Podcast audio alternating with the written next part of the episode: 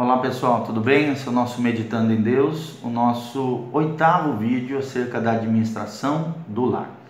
E agora nós vamos falar sobre a higiene e sobre a, a, a importância também, além da limpeza, da higiene dentro do lar, também na própria vida daqueles que são membros do lar e da família, sobre as atividades físicas.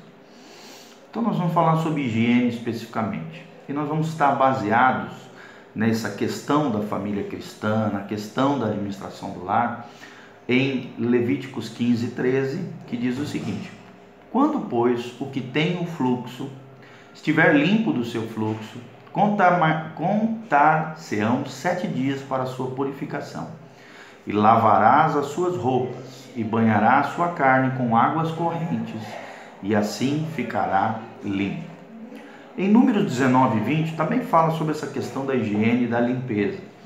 Porém, o que for imundo e se não purificar do meio da congregação, será ele extirpado, porquanto contaminou o santuário do Senhor. Água de separação sobre ele não foi aspargida, imundo é. Número 19, número 19 e 20. E Êxodo 30 a 20 também fala quando entrarem na tenda da congregação, lavar-se-ão com água, para que não morram, e quando se chegarem ao altar para ministrar, para acender a oferta queimada ao Senhor. Êxodo 30, 20. Então a palavra de Deus aqui é clara sobre a questão da higiene, da purificação, da limpeza, do se lavar com água.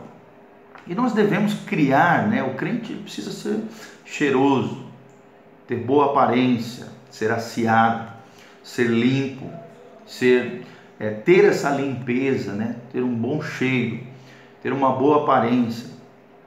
E nós também, como mordomos do nosso lar e da família, precisamos criar hábitos de higiene não somente em nós, como também nos nossos filhos.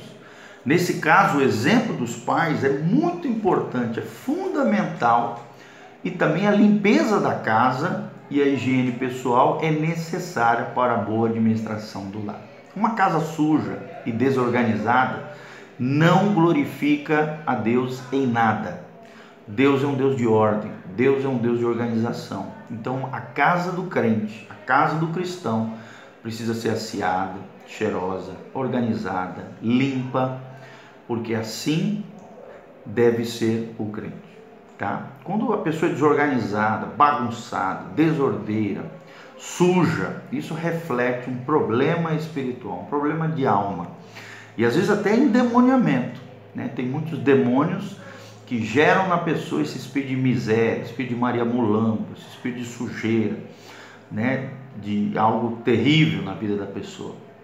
Então, uma pessoa desarrumada e desleixada não agrada o coração de Deus. O banho diário é imprescindível, não só de você, papai e mamãe, mas dos seus filhos, ensiná-los a escovar o dentinho, a serem aciados, cheirosos, organizados, assim como a limpeza dos dentes, né?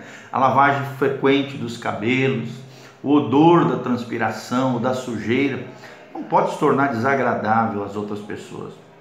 Faz com que as pessoas se afastem daquele que não cuida da sua higiene e como bons mordomos, tanto, do nosso corpo, que é o templo do Espírito Santo, quanto também da nossa casa, que é o santuário de Deus, o nosso lar.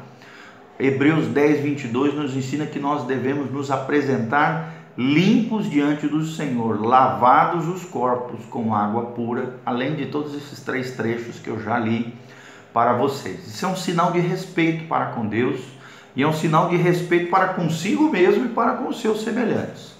Por isso, Deus espera que eu e você tenhamos higiene, sejamos limpos, purificados, aciados e organizados em todas as nossas coisas.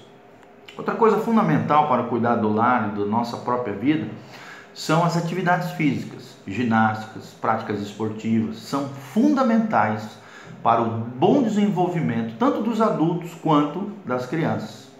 Também ajuda a manter uma forma física saudável, equilibrada, tanto nos adultos quanto nas crianças. Faz parte do desenvolvimento humano e também da harmonia do organismo de cada um.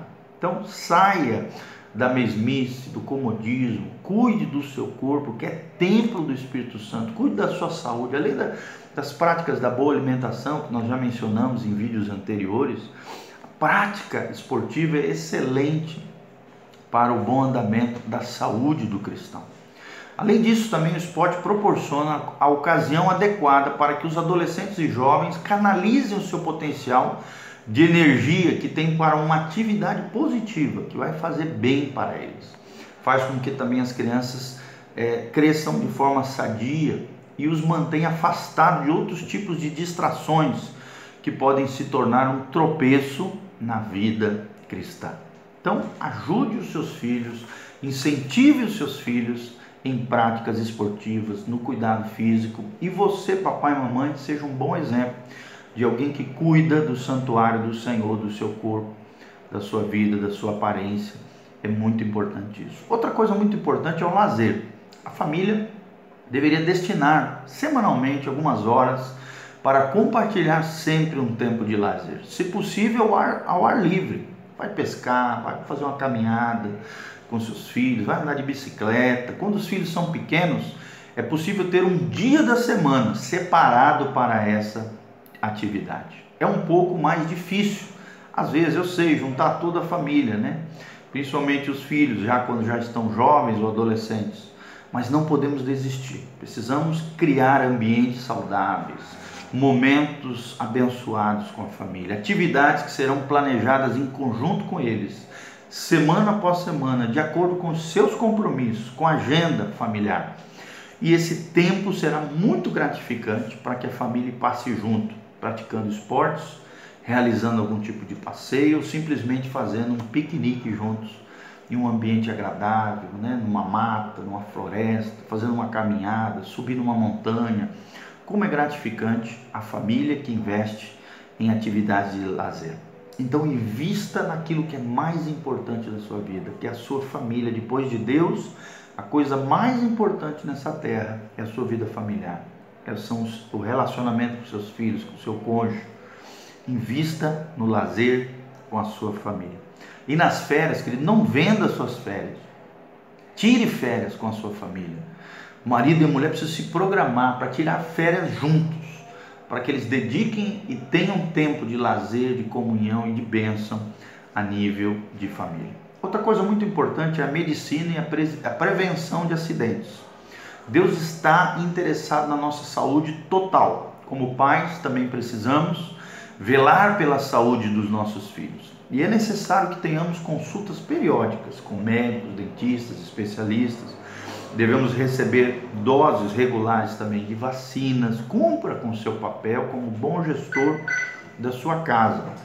Também é necessário conhecer o tipo sanguíneo de cada membro da família também é necessário e importante tomar medidas para a segurança das crianças dentro da casa.